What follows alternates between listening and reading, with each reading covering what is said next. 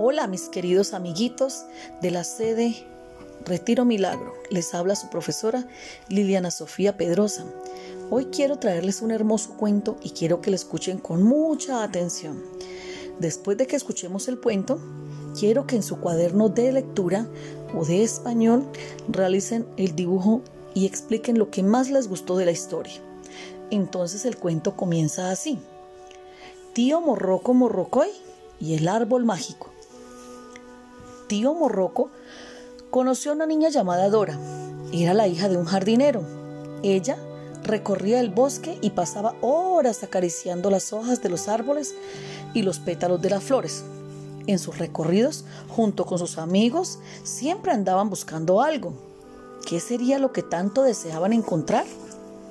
Los abuelos hablaban de una leyenda de un árbol mágico que crecía cerca a la orilla del río y que haría cumplir los deseos y los sueños de quien lo encontrara. Es más, si comían de sus frutos, más altos podrían hasta volar. Un día, Dora decidió encontrar el árbol sin ayuda de nadie. Solo llamó a tío Morroco, porque él sabía guardar secretos. Y así la niña recorría el inmenso bosque de un lado al otro, siguiendo la orilla del río hasta que una mañana lo descubrió. Era hermosísimo, con enormes flores y perfumados frutos, con gran cautela, como si estuviera en un lugar sagrado, trepó a una de las ramas. Probó la primera fruta y pidió un deseo. Una muñeca nueva. Guardó un instante, pero su deseo no se había concedido.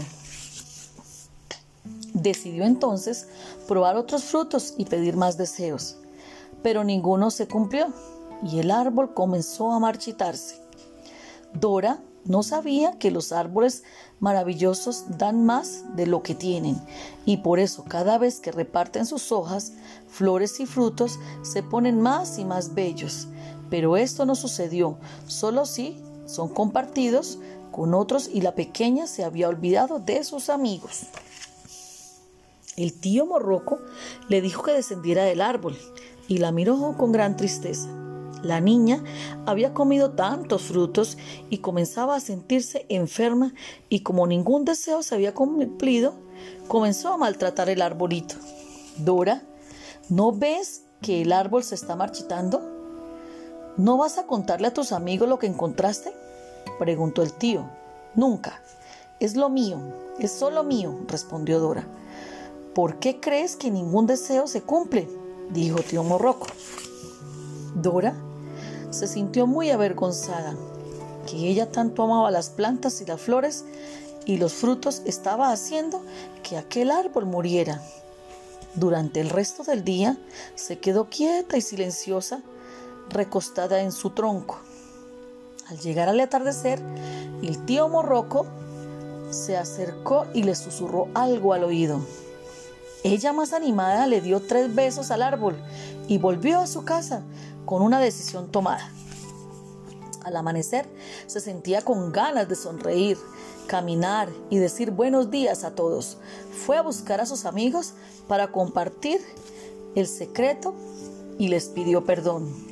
Cuando compartieron los frutos, sintieron una inmensa alegría y el árbol recobró su verdor y su hermosura. Pidieron para todos que jamás se les acabaran los deseos de compartir.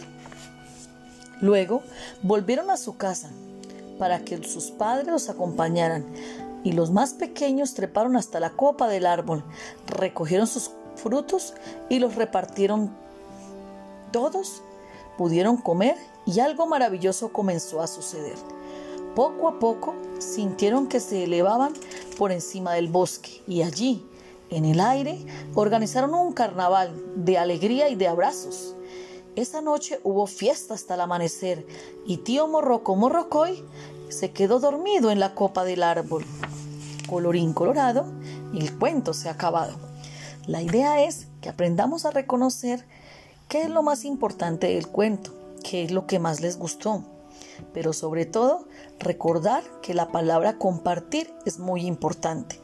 Aquí vamos a, aprender que compartir nos hace mejores personas, nos hace mejores seres humanos. Después, deberás contarle este cuento a tus padres y qué fue lo más bonito y qué te gustaría si tú encontraras un árbol mágico. ¿Qué pedirías? También, ¿lo compartirías o te lo quedarías para ti solo? Bueno, amiguitos, espero que les haya gustado esta historia y seguiremos pronto generando más historias bonitas para que les pongas atención y te des cuenta que aprender a leer es maravilloso y más cuando le ponemos entusiasmo, amor. Lo importante es que es que tenemos que empezar a escribir y a leer. Esto nos motiva. Cuando escuchamos cuentos que nos motivan, que nos enseñan, nos dan muchas ganas de leer. ¿Tú quieres aprender a leer? Échale ganas y empieza a leer los libros que encuentres en casa a entender los dibujos y las imágenes que encontramos en nuestros libros, así como cuando la profe en el salón lee las historias y les hace preguntas. Pero ¿qué es lo primero que vemos? Las imágenes. Y con las imágenes y el título podemos predecir de qué se va a tratar el cuento. Un abrazo muy cariñoso, muy caluroso. Espero que les haya gustado la historia y esperen mi, mi próximo cuento.